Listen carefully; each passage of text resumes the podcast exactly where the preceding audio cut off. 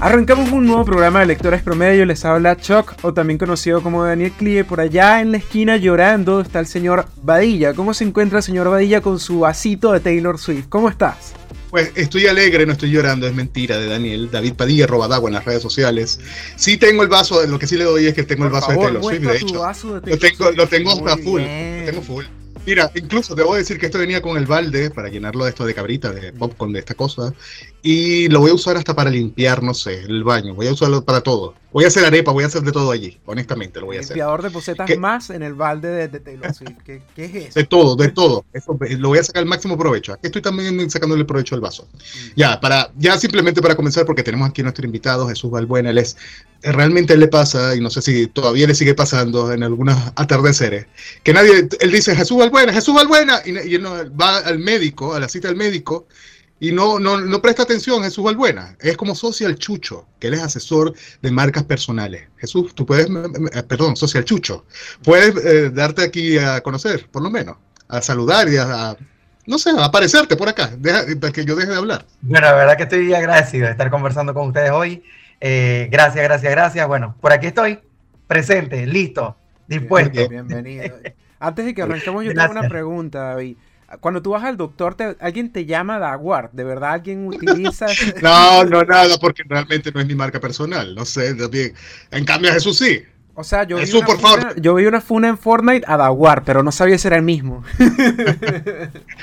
ya cállate. Mira, ¿qué nos dio GPT esta semana en marketing, por favor? Cuéntale. Tú, puedes comenzar porque el guion te lo envié ya. Me, me, dijeron que tú estabas emocionado con el dispositivo de la gente que trabajó en Apple. Por favor, dame la exclusiva. Me encanta. ya tuvimos por acá a Ernesto Jara. Y me encanta la publicación que hiciste, Ernesto, si nos estás escuchando. Yo sé que nos escuchan diferido. Pero habla sobre el tema de, de es un loro, para que tengan el contexto, es un loro usando un iPad y abre YouTube y busca el video de un loro. O sea, todo con la facilidad.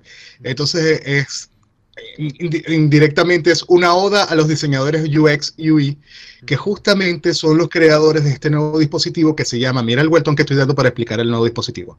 Se llama, ya, ¿cuál es el nombre? Human Aping no sé realmente si es el nombre correcto, pero simplemente estamos hablando de algo súper pequeño, del tamaño de una tarjeta de crédito o menos, que supuestamente puede proyectar, de repente están los videos hasta en TikTok, no sé dónde viste el video, que busca reemplazar en cierta manera el iPhone o los teléfonos inteligentes más bien, simplemente por el tema de conectarse a partir de esta interacción con este dispositivo. No sé honestamente cómo, cómo calza esto con el ecosistema de redes sociales o de de, estas cosas que existen, por lo menos de, aplicaciones.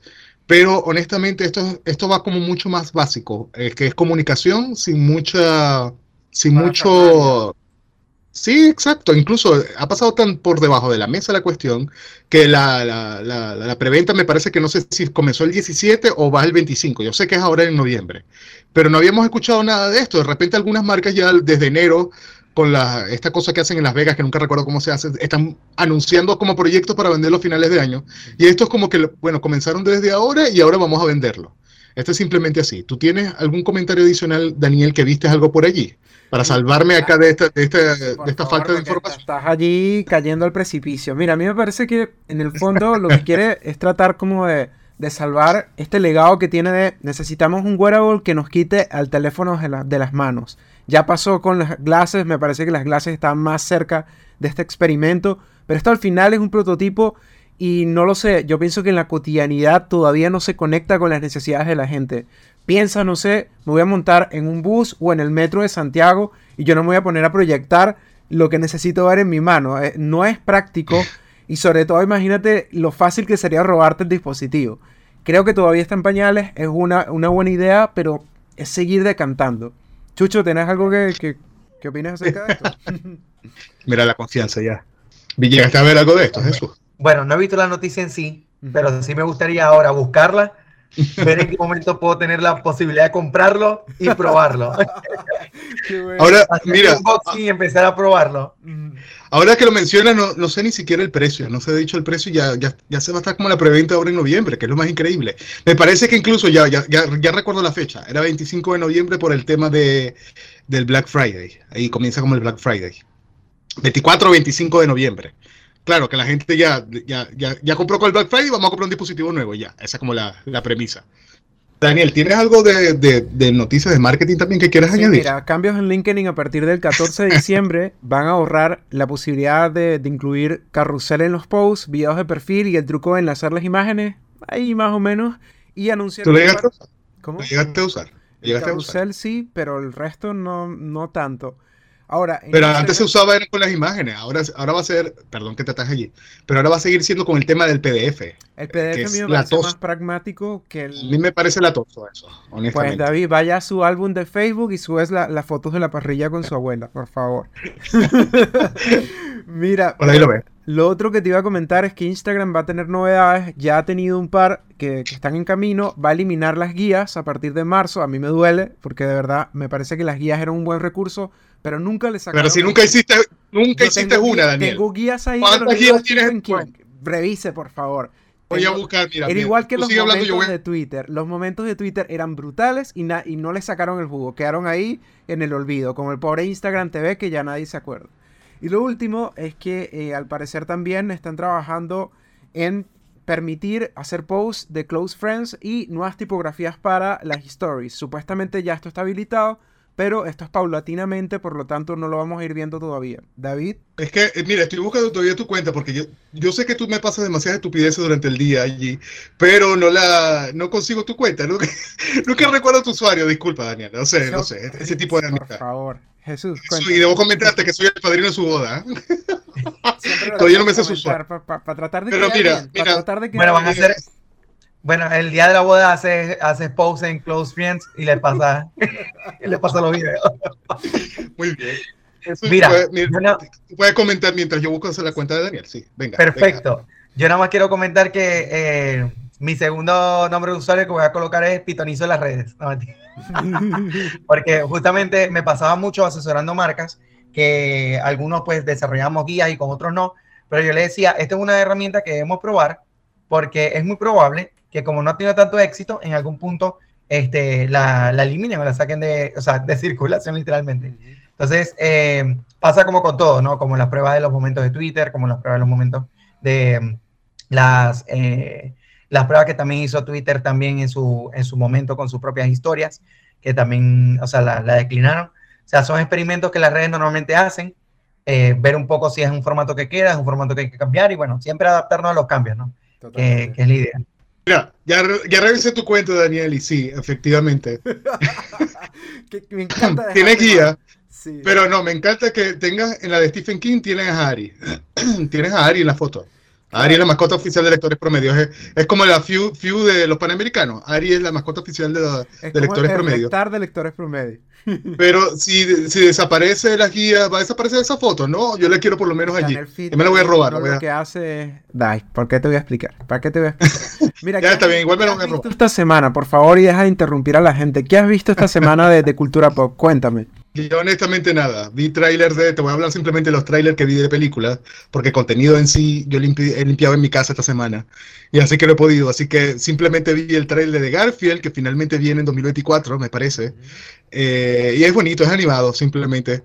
Entendemos, yo no sé si alguien se dio cuenta de eso, pero entendemos por qué le gusta la lasaña, y fue porque estaba, lo dejaron abandonado, al menos lo que vemos en este tráiler, frente a una pizzería, un restaurante italiano. Y por eso es que le gusta la lasaña. Y ahora, ¿por qué odia los lones? Ahí no sé. Esperemos que por lo menos haya, haya más especificaciones allí. Y lo otro era el tráiler de Madame Web. Al menos de, de, estas cosas de que finalmente, después de la huelga de, de todo, de guionistas, de actores y de todo lo demás, finalmente se están destrabando las fechas en definitiva de todo, que incluye el tráiler, además de Madame Web. No sé, no quiero ni comentar nada al respecto. Sony, Sony ha roto mi corazón de varias maneras. Eh, mira, primero con Dragon Ball. ¿Alguien recuerda una, un live action de Dragon Ball? Para empezar por allí. Nadie lo recuerda. Así que yo con Sony no confío en nada, honestamente. ¿Qué pasa? Social Chucho allí, que está yo levanto la mano porque siento que estoy así como en las clases. Como bueno, voy a colocar levantar la mano. Por si acaso, como que, profe, ¿puedo opinar?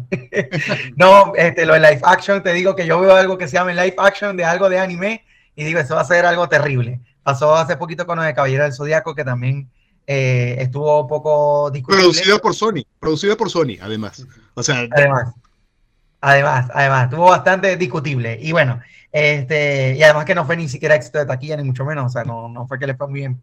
Pero qué de mal, disculpa que metiste el dedo en la llaga, porque además te la venden como en el título, parte 1, y la mierda va a quedar como parte 1. Así mismo.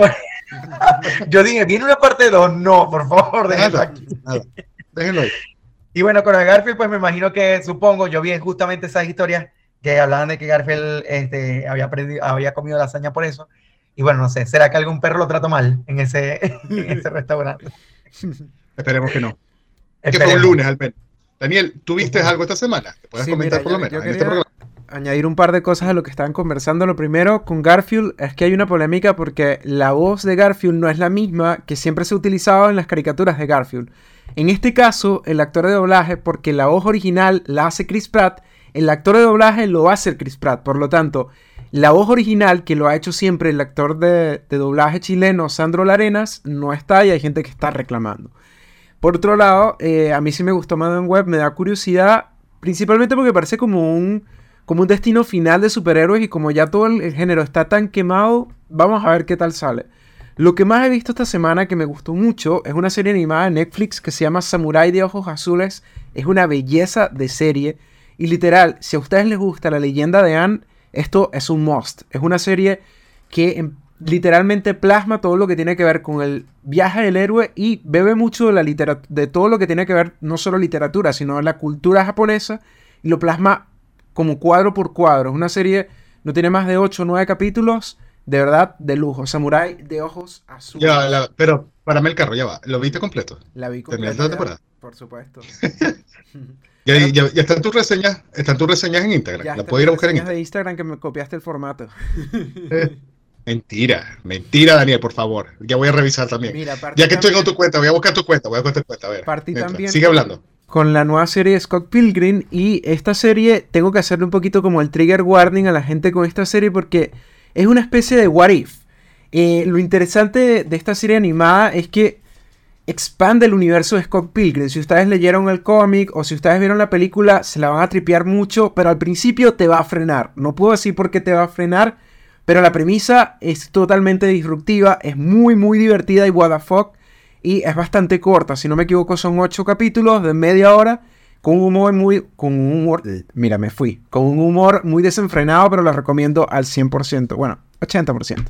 Daniel, estaba viendo tus historias y no veo la, la reseña. ¿Ya la tenías por ahí la publiqué en la semana cuando tú no viste mis historias. Muy bien. Y si yo quiero volver a ver tus historias en tu cuenta, que nunca la veo. Cuando estés en mi boda, gracias por siempre apoyarme. Pero estaba viendo, estaba viendo que lo único que aparece es tú en CrossFit. esas son todas las historias que tengo que ver allí. Todavía no he subido la reseña de Scott Pilgrim en la noche. ¿Feliz? ya está bien. Voy a estar pendiente. Voy a, voy a, activar la campanita aquí para estar pendiente. Ya. Jesús, Jesús, tú tienes, tú mira, insisto, lectores promedio. Es un, un, un programa de lectores, pero no hablamos de lectura. ¿Tuviste algún libro, película o serie que viste esta semana que nos puedes comentar? Es el momento. Bueno, justamente eh, voy llegando de viaje y me vi cuatro películas en el avión. ¿Qué viste? ¿Qué viste? Porque yo realmente, honestamente, cuando son cuatro horas, yo me quedo dormido y la vuelvo a ver.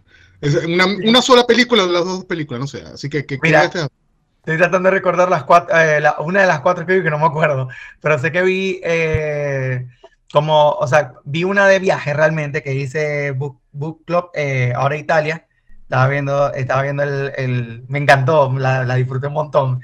Además que casi que comí, vi cómo rezar, amar, viajar con esa película. Y em, decidí ver los Gremlins, no sé por qué. O sea, digo, ay, yo no me acuerdo de esta película, esto fue hace mucho, me acuerdo que estos crecen con agua, es como la mala situación que crece con agua también. Entonces eh, la empecé a ver y de verdad que, no sé, re mala. Pero ¿cómo? 1984. Los no podíamos pedir mucho. No podíamos pedir mucho. David estaba naciendo. No, no, no había nacido todavía. Pero mira, y además eh, está con esto de que no pueden comer después de las 12. Y además está Gizmo, que es como el, digamos, como el Baby Yoda de, de esa generación. Totalmente. Me parece mucho, parece como un primo. Ahí están, están medianamente relacionados. El primer del libro, del libro para no autopromocionarme, este, todavía. Del libro, este, estoy leyendo este, como ven por aquí, está marcadito. Es un libro de Robert Kiyosaki que habla de antes de renunciar a tu empleo, 10 lecciones que todo emprendedor debe saber para construir su negocio. Habla un poco de como de la mentalidad del, del emprendedor o el empresario y la, la, mentalidad del empleado, pues la diferencia que tiene, que son súper importantes. Lo cual me hace recordar que si fuera en este momento empleado, sería el peor empleado del mundo. Y, este, menos mal, soy empresario. Y, este, por supuesto, eh, tengo aquí un libro, que es el que viene, que está en fila, es de Sheldry Sáez, que es una modelo de Panamá, eh, participó en Mis Universo y también eh, fue presentadora de televisión por muchos años. Ella habla mucho de organización del tiempo. Es como una especie de Bárbara Palacio panameña, vamos a decirlo así. Y tiene un libro que se llama Mi CEO, que es Inspírate para convertirte en eh, el director, bueno, en este caso la directora ejecutiva de tu proyecto de vida. Este es el que, voy a leer, el que viene. Porque más, cliente más orientado, más orientado el tema de emprendimiento en todo caso. Sí, realmente más que todo orientado a eso. Sin embargo, eh, quiero que sepan que aquí en Panamá es súper interesante porque eh, el, los libros de fantasía o de ciencia ficción se venden un montón. O sea, estuve en, la feria, estuve en dos ferias del libro, de, una en agosto y una en septiembre, y quedé impresionado de ver eh, escritores panameños que hacen ciencia ficción o que tienen libros de magia, hechicería, etcétera, y se venden muchísimo, muchísimo. Tienen hasta su fanaticada que va y ya sacaste la segunda parte, lo compran. O sea, es, increíble. Así que cualquier persona que nos esté escuchando, que esté pensando así como que, ay, yo hubiese querido hacer un libro de hechicería y magia, hágalo. Hágalo porque sí se vende. Qué bueno. ¿Cómo? Yo, yo, tengo que aprovecharte allí. Primero, necesito saber cuáles Pokémon tienes detrás. Y segundo, Por necesito favor, saber. Yo sabía, yo sabía. Ya, vamos no, primero con los Pokémon. ¿Qué Pokémon nos puedes mencionar allí? Lo sabía. Tengo varios. La pueden ver por aquí. Eh, entre lo que más resalta está Greninja, Garchomp, que también está por acá. Podemos ser eh, amigos. Tengo un dragón ahí grandote. Tengo un Lugia también, Gyarados. Que lo quiero, quiero ese. Oh. Voy, voy, a ir a robarte, voy a ir a ponerme a robarte. Hay unas Pokébolas ahí. Tengo, por supuesto, los chiquitos, que también están ahí. Eh, tengo el Funko, que también está por allí. Ay, ajá. Eh, aquí hay varios Funkos también. Solo tengo los evolucionados. Los que no, los que no están evolucionados no, los, no los compro. Y eh, un poco selectivo. Y aquí tengo también algunos, solo que en esta parte de aquí es un poco misceláneo. Porque aunque ahí un poco atrás de Pikachu y otras cosas, tiene eh, Demon Slayer, que está por aquí eh, Umai. Umai. Eh, Rengoku. Este, Hunter, que está por detrás. Hunter y este, Gomi Killua. Y está Caballero del Zodiaco. También. Y bueno, Marvel, un pequeño rinconcito de Marvel mínimo, donde está Wolverine, Tormenta, que está ya caída por ahí, y Spider-Man. Yo tengo, tengo que disculparme con los que están escuchando este podcast un lunes en la mañana, porque eh, van a escuchar a Jesús mencionar todo lo que tengan allí. Pero hay que explicar pero, un poco. pero ¿para qué un podcast? Para, mira, esto. Que David no va a entender. David, mira, Demon Slayer es un anime de la nueva ah, generación. Mira, tenemos el Tú también lo tienes. Sí, también lo tengo, eso. Pero ese está más Bueno. Muy bien. Eso es todo. Podemos ser amigos. Muy bien. Para, eso se creó Twitter, para tuitear sobre lo que tú tienes y compras. También para eso se hace un podcast, para que Jesús venga y hable sobre lo que tiene. Así de simple. Para eso hacemos este podcast. Y tengo eh, Attack on Titan, Shingeki, también tengo eh, uno de los tomos. Pero has visto, tengo que preguntarte, ¿has visto el anime? Claro. Ahora que, ahora que cerró. Todo. Uh -huh. Ya ya me voy al final. Mira, podemos armar la party más para. Vamos a armar en Twitch para hablar y hablar estupideces mientras nos vemos el último capítulo. Ya decretado acá. Estoy, ¿no? estoy dispuesto, lo he visto ya dos veces. Muy bien. Mira, yo, yo, yo lo quería ver, pero Daniel canceló su cuenta de Crunchyroll, así que no me lo he podido robar. Ah, no puede ser. Mira, ya tengo ahí mi cuenta de Crunchyroll. Por favor, Jesús, yo, yo, quiero dejar mal a este señor porque el señor ni siquiera ha visto un capítulo de One Piece. No sabe qué es One Piece. Sí he visto One Piece, pero no sobrio. ¿Ves? ¿Ves?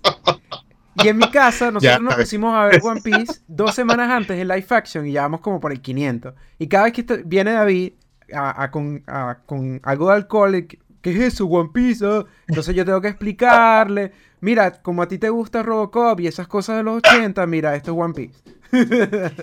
bueno, si supieran que yo soy de esos, de esos raritos del anime, por decirlo así, que escoge una serie que, ya va, voy a escoger una serie que vea que nadie está hablando de ella ni es hacia al azar para ver de qué se trata. Uh -huh. eh, y aunque sí están hablando de ella un poco, empecé a ver una que se llama eh, Dead Mount Dead Play, creo que se llama.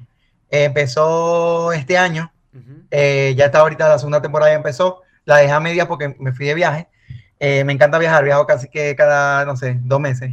Y, y bueno, pues este, estaba súper buena, es como Es una serie que trata, o sea, no se la puedo contar, en realidad. Vean el primer capítulo, te voy a pasar el link, David. Solo el primer capítulo, más nada. Por favor. Porque tiene un, un vuelco o un giro, no de 360 porque quedaría en el mismo sitio, de 180, este, que es muy interesante. lo bueno. ¿Ves, que podemos seguir hablando como tres horas y media más de, series y películas? Pero por favor. Muy bien. Entrevista, David, por favor. Jesús, queremos hablar de tu libro. De, se llama Si van a hablar, que lo hagan bien. ¿De qué trata tu libro en específico? Es lectores promedio, tenemos que hablar de libros, así que hablemos del tuyo. Cuéntanos un poco de qué va tu libro. Miren, este libro que está acá eh, es un libro, primero muy corto, muy fácil de leer, pero es un libro que se trata sobre cómo construir una marca personal poderosa y auténtica. Es decir, eh, lo primero que les quiero decir es que no es un libro de marketing más que hable paja y que tenga pues muchos conceptos y teoría.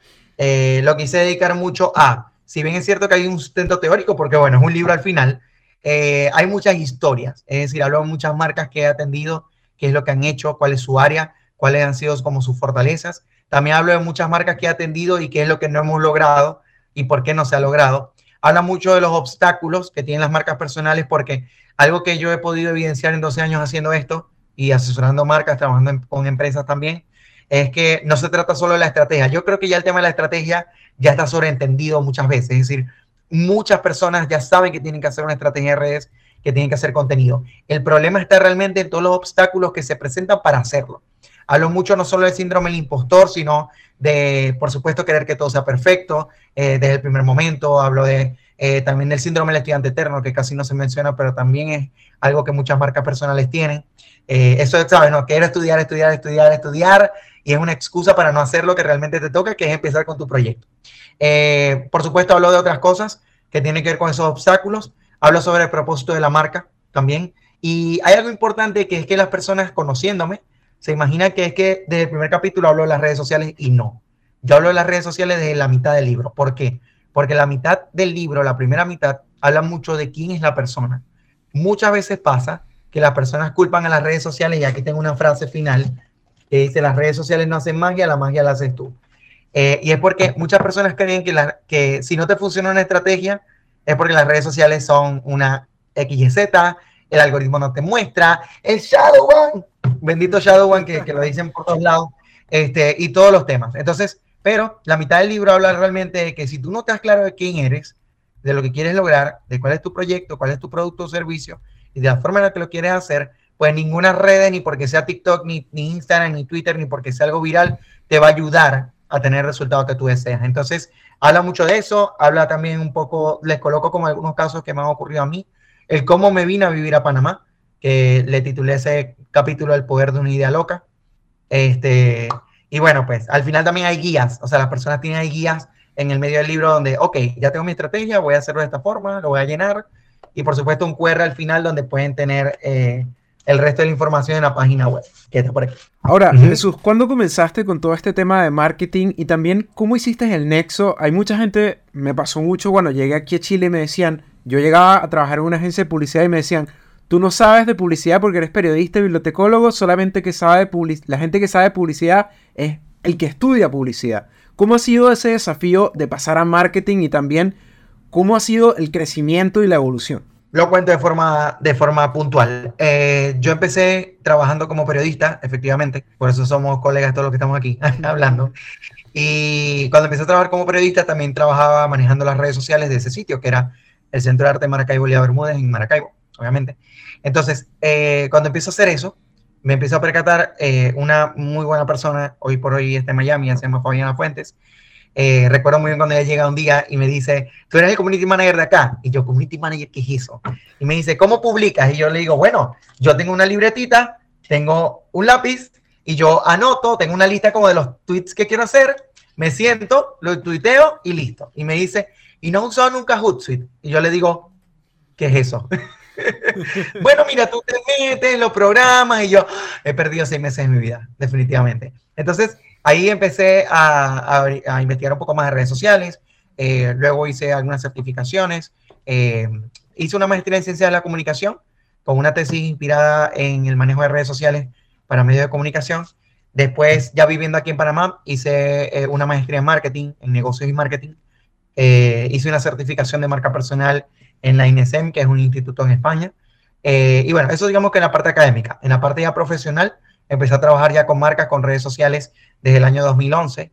Eh, marcas del sector cultural, marcas del sector salud, emprendimiento. Hoy por hoy trabajo mucho con personas que están en el área de coaching, emprendimiento, salud, marketing o, redes sociales, porque también asesoro mucho asesores de marketing. Y me ocurre mucho y pues lo disfruto un montón, aunque hagamos un área similar, es demasiado eh, enriquecedor ver cómo otras personas que pueden hacer lo mismo que tú lo pueden abordar de una forma diferente. Ahora, eh, ¿cómo empecé con todo, con todo este tema del, del libro? Me preguntaste, ¿no? Básicamente del marketing para también tratar de siempre estar actualizado. Porque una cosa es que tú puedes estar, por oh. ejemplo, y algo que me ha pasado es que puedes tener la teoría, pero también en la práctica uno va descubriendo muchas cosas. Te voy a decir algo que, que justamente eh, reflexioné sobre eso mucho en estos días. Yo me tomo viajes bastante agresivos y de desconexión. Es decir, ahorita estuve dos semanas de viaje, dos semanas de viaje donde prácticamente lo que hice fue una sola sesión y una reunión y ya. O sea, no hice más nada. Tenía el teléfono totalmente desconectado, estaba yo totalmente desconectado. Pero esas desconexiones las hago porque en el día a día el trabajo es súper agresivo. Por ejemplo, en el mes de octubre, eh, y no miento, tenía hasta 40 sesiones por semana, eh, hasta 40 clientes que atender a la semana, más las clases que dicto, más los cursos que dicto, eh, más la agencia. Entonces, a veces los días son súper retadores de jornadas de trabajo súper extremas. Entonces, así como hago esas jornadas extremas, hago vacaciones extremas. y eso es lo que me ha ayudado, como sobre todo en los últimos dos años, que han sido los más fuertes de mi carrera, honestamente. Eh, ha sido trabajo, ha sido años, y fíjate lo interesante que han sido años donde en redes sociales, bien, he compartido contenido, algunas cosas, pero en la vida real ha sido una locura. Entonces, eh, igual trabajar con marcas, con empresas, con bancos, etcétera. Pero eh, lo que me ha ayudado mucho a estar actualizado es precisamente eso. Sea, entender en qué, momento, en qué momentos debo apretar, poder actualizarme y darle con todo básicamente, y en qué momentos debo tomar un descanso fuerte para retomar luego con más fuerza. Entonces, eh, hoy por hoy se estima mucho el detox digital. Se dice que de aquí a 10 años va a ser una tendencia más fuerte. Y el detox digital significa que eh, tú vas a amar los espacios de conexión porque te van a ayudar a conectar mejor con, eh, por supuesto, espacios digitales. Entonces, es un poco lo que yo practico, saber tomar como pequeños detox digitales en algún momento, luego volver a retomar, pero siempre, por supuesto, estar muy claro de lo que estoy haciendo. O sea, estar, estar muy claro y estar enfocado pues eso te va a ayudar mucho. Y quiero que sepan que aquí en el libro, por cierto, sin ánimo de seguir promocionando, eh, hay un, eh, no sé si han escuchado la teoría de los círculos dorados, que es Simon Sinek, o por lo menos la popularizó en el 2006 en una charla TED, y él habla sobre que las marcas y las personas tienen un porqué, un para qué y un, un, un por qué, perdón, un cómo y un qué. Obviamente el qué es lo que tú ofreces, el cómo es la vía y el por qué es tu propósito. Si nosotros tenemos claro el propósito de lo que nosotros hacemos, créanme que eh, el camino va a ser un camino como mucho más amplio, mucho más, con mucho más luz en realidad, y no, no nos vamos a desviar por las cosas que estén ocurriendo mínimas en el camino. Entonces, eh, siempre le digo a las personas que están haciendo cursos de marca personal o con las que hago algún tipo de asesoría, pega ese círculo dorado en tu cuarto, en el techo, en la oficina, donde sea, que te recuerde la razón por la que tú estás aquí y el por qué lo estás haciendo. Jesús, hay algo muy interesante con el tema de la asesoría de marcas personales, y es que siempre usan el tema del ejemplo de Coca-Cola. ¿Qué, creo que es la primera pregunta que te ponen en marketing. ¿Qué vende Coca-Cola? Y te hacen esa pregunta y ahí van. Pero me, parece súper interesante que en tu catálogo también se incluye Coca-Cola justamente. ¿Cómo haces para armar justamente para, ya estás hablando con propiedad de algo como un ejemplo que está súper trillado, debo decir, disculpen, toda la, gente que utiliza Coca-Cola, pero que puedes hablar con, con, propiedad con ellos. Y Starbucks, por favor, Starbucks también ah, sí, sí. Pero también estás hablando, ¿cómo lo haces para integrar un poco a tu comunicación, a tu speech sobre esto de asesorías de marca? Sí, el tema de Coca-Cola, este, nosotros tenemos eh, ya casi dos años trabajando con Coca-Cola FENSA, que es la embotelladora principal de Coca-Cola, por lo menos para la región. Eh, en muchos países está presente, eh, viene de México, pero por ejemplo en Panamá, Costa Rica y Nicaragua nosotros manejamos esta marca. realmente ha sido bastante enriquecedor porque tener la marca de cerca, primero nos ha, nos ha hecho entender que tiene procesos muy rigurosos, no solo para contratación de agencias, que es todo un tema, quiero que sepan, porque eh, ahí se ven temas hasta de si estás lavando, eh, si estás lavando activos o no, eh, hasta evalúa eso la, la, empresa para poder evaluar, contratarte como agencia incluso toda la parte de facturación, declaraciones de impuestos, paz y salvo en el país donde estás, todo. Pero aparte de todo eso, la parte de marketing eh, es, una estructura bastante amplia. O sea, por ejemplo, el departamento de marketing de, de Coca-Cola FENSA este, no solamente tiene un especialista en marketing, sino como, por ejemplo, en Coca-Cola pueden ser al menos unas cinco personas aquí en Panamá eh, que están llevando a cabo el proceso. Tienen además redes sociales internas, que también las manejamos. O sea, las redes sociales internas son, eh, básicamente como su intranet, pero son redes sociales que ellos tienen para sus colaboradores que se maneja como si fuera Facebook y también los potencia. Entonces, lo que más hemos aprendido un poco de Coca-Cola es la filosofía que ellos tienen, que nos hemos dado cuenta que importante, y creo que con esto resumo eso, es que eh, ellos, para tomar en cuenta su público externo, trabajan demasiado el público interno. O sea, y hacen mucho marketing interno. Entonces, el marketing interno les ha ayudado muchísimo a ellos a proyectar también la marca que hoy por hoy conocemos. ¿Cómo, cómo, cómo sería este tema del marketing interno? ¿Puedes ahondar un poquito más allí? Por ejemplo, damos un ejemplo.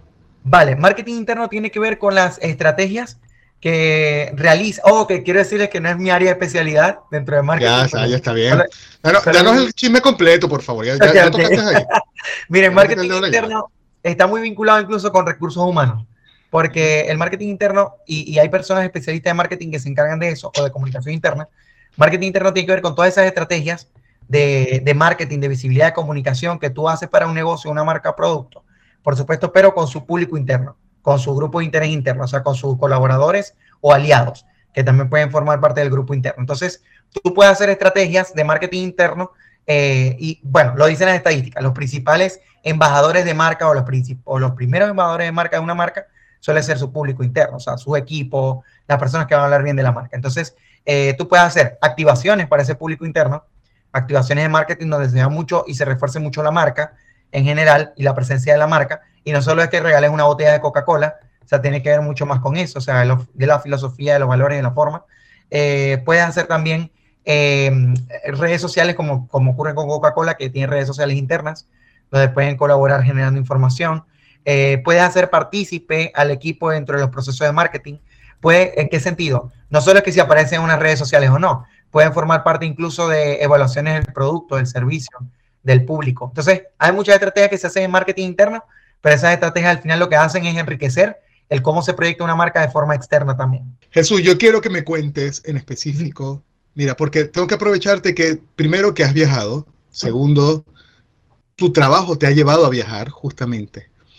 Y quiero preguntarte sobre esta constante que tú has visto con el tema de los emprendedores. O sea, que, que sería como indiscutiblemente lo mismo tanto desde la Patagonia como, no sé, en el Monte Rushmore. ¿Algún emprendedor? ¿qué, ¿Cuál sería la constante al momento de emprender o de comenzar un negocio o de tener, de, de poder catapultar un poco la marca personal? ¿Cuál dirías que sería una constante? Eh, ok, una constante en el, en el, caso, digamos, como situaciones que se repiten mucho. Correcto. Ok, mira, te voy a hablar de las, de las, de las constantes, vamos a decirlo así, negativas hasta cierto punto, obstáculos que ya lo había mencionado, pero igual lo, voy a conversar un poco de nuevo para andar en eso. Muchas personas quieren empezar un proyecto y dicen, tengo una idea, lo quiero hacer, lo quiero llevar a cabo, pero pasa mucho primero que no se la creen. Cuando digo que no se la creen es que, ya va, ¿será que yo haré ese podcast? Como estoy poniendo un caso como ustedes. Eh, haré ese podcast, pero ¿para qué? ¿Para qué voy a estar yo hablando? ¿Qué le va a importar a la persona lo que estoy diciendo? O sea, somos muy duros con nosotros mismos, demasiado duros, diría yo. O sea, en vez de hablarnos bonito, de decir, sabes que yo lo puedo hacer, yo lo puedo lograr, tengo el talento, las personas me lo han dicho y lo voy a hacer. Porque en vez de pensar a quién le puede importar este podcast, voy a pensar, sabes que voy a ayudar a muchas personas y voy a entretener a muchas personas con este podcast que voy a hacer.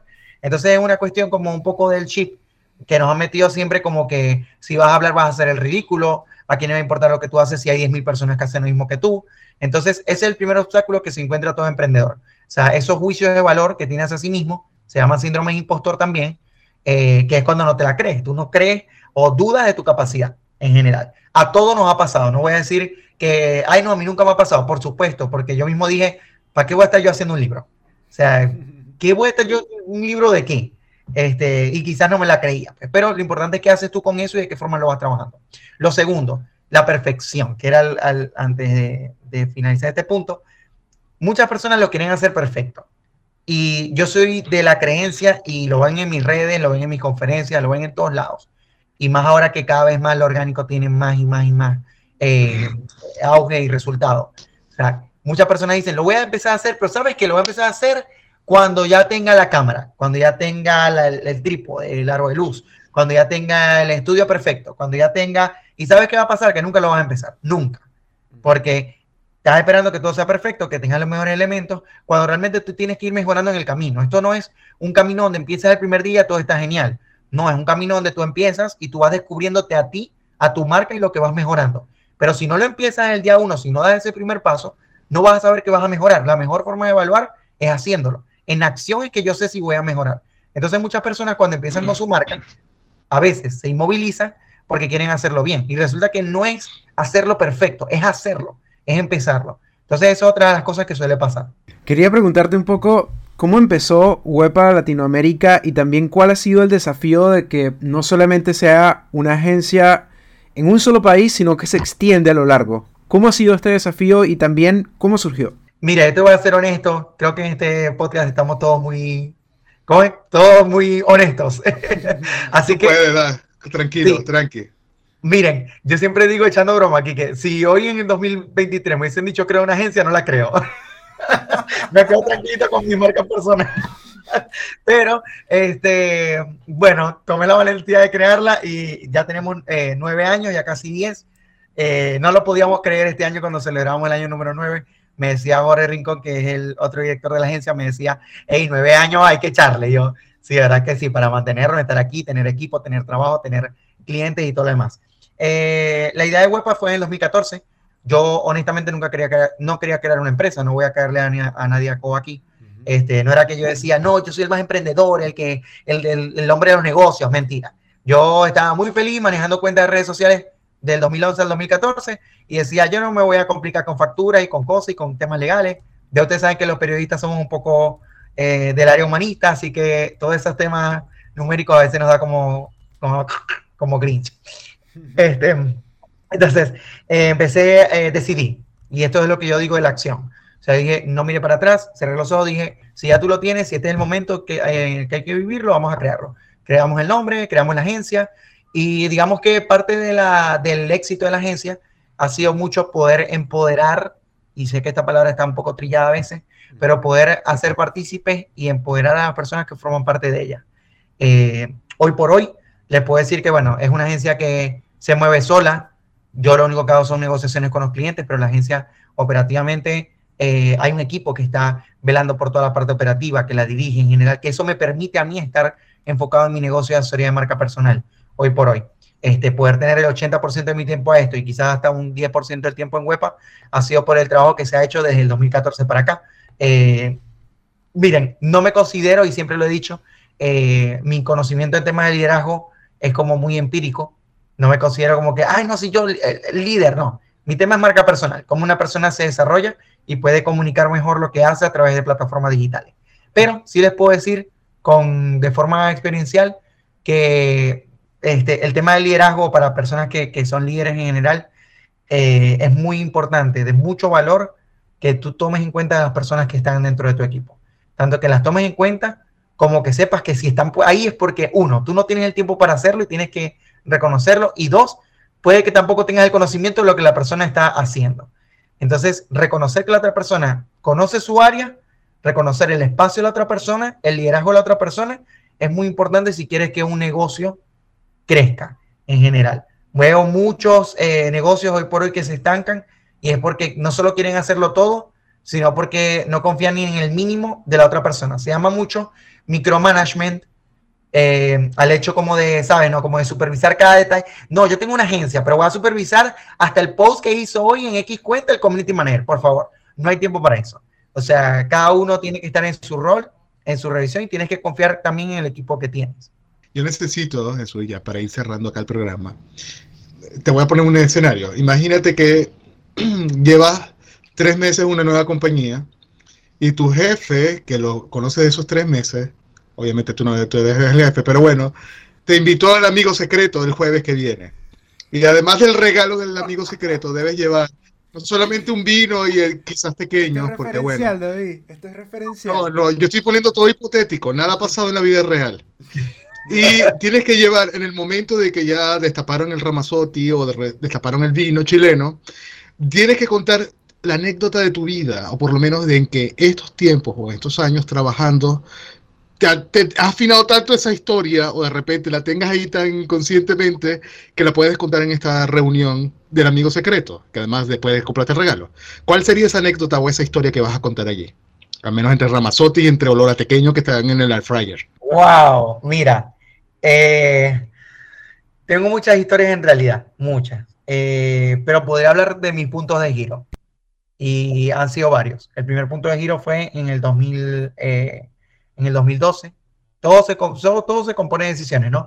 Pero el, primer punto de giro fue en el 2012 cuando, cuando decidí emprender, decidí manejar marcas de forma freelance. El segundo punto de giro fue en el 2014, que fue básicamente un año que sentó la base de lo que hoy por hoy estoy haciendo, porque ese año decidí dos cosas importantes.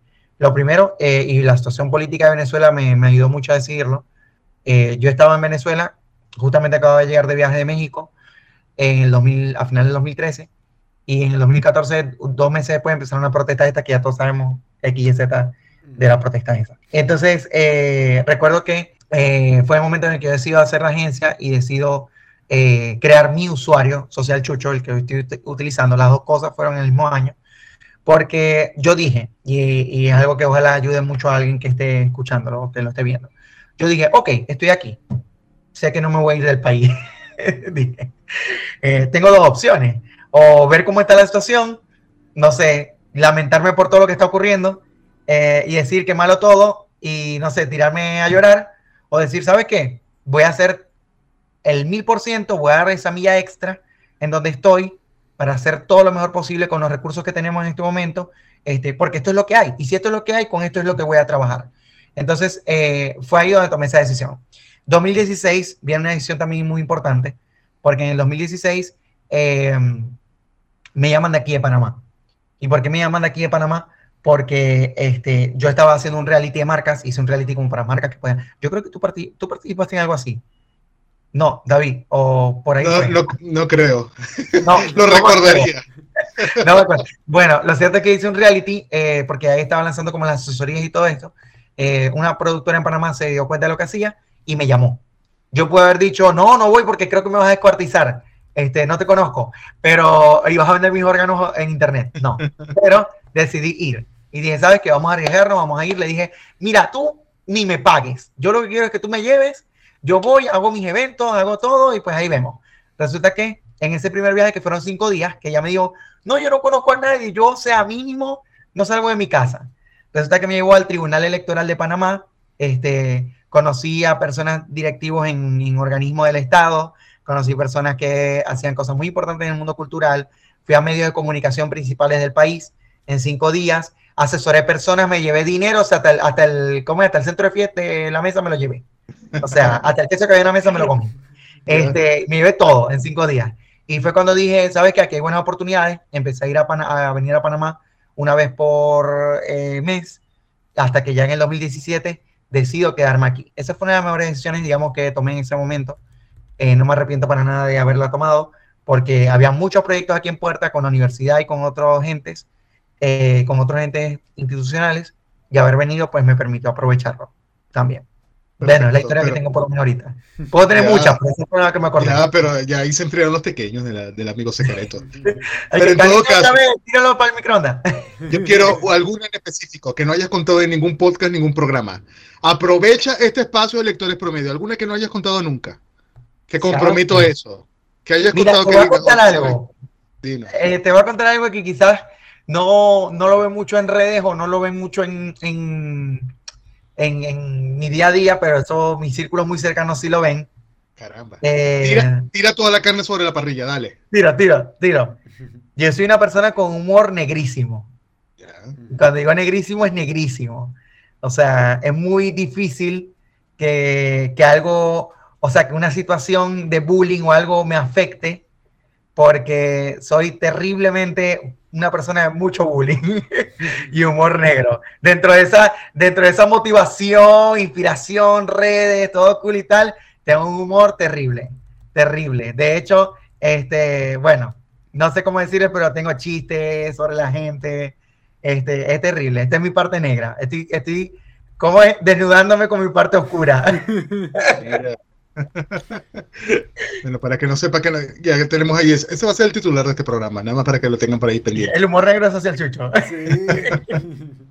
y me mantengo, ¿viste? A veces puede ser que esté hablando con personas y mi mente está, mi mente está terrible, es terrible. O sea, yo estoy ya diciendo cualquier cosa en mi mente y por, por, y por dentro de mi mente luchando, Jesús, no seas así. Ya basta. Pórtate bien. Ya, debes tener, ¿tienes un tablero en Pinterest con todo eso guardado? Oye, nadie usa Pinterest. Nadie, nadie, usa Pinterest ya, qué desgracia.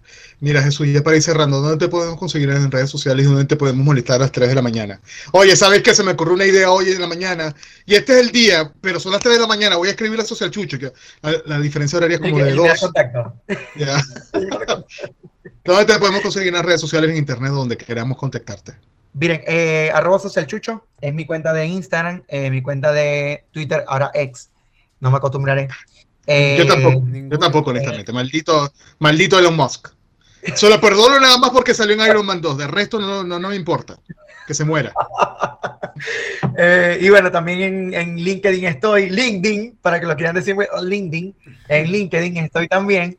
Este, así que bueno, cualquier duda que tengan, preguntas, inquietudes, por ahí tengo mi TikTok, también, que es arroba socialchucho.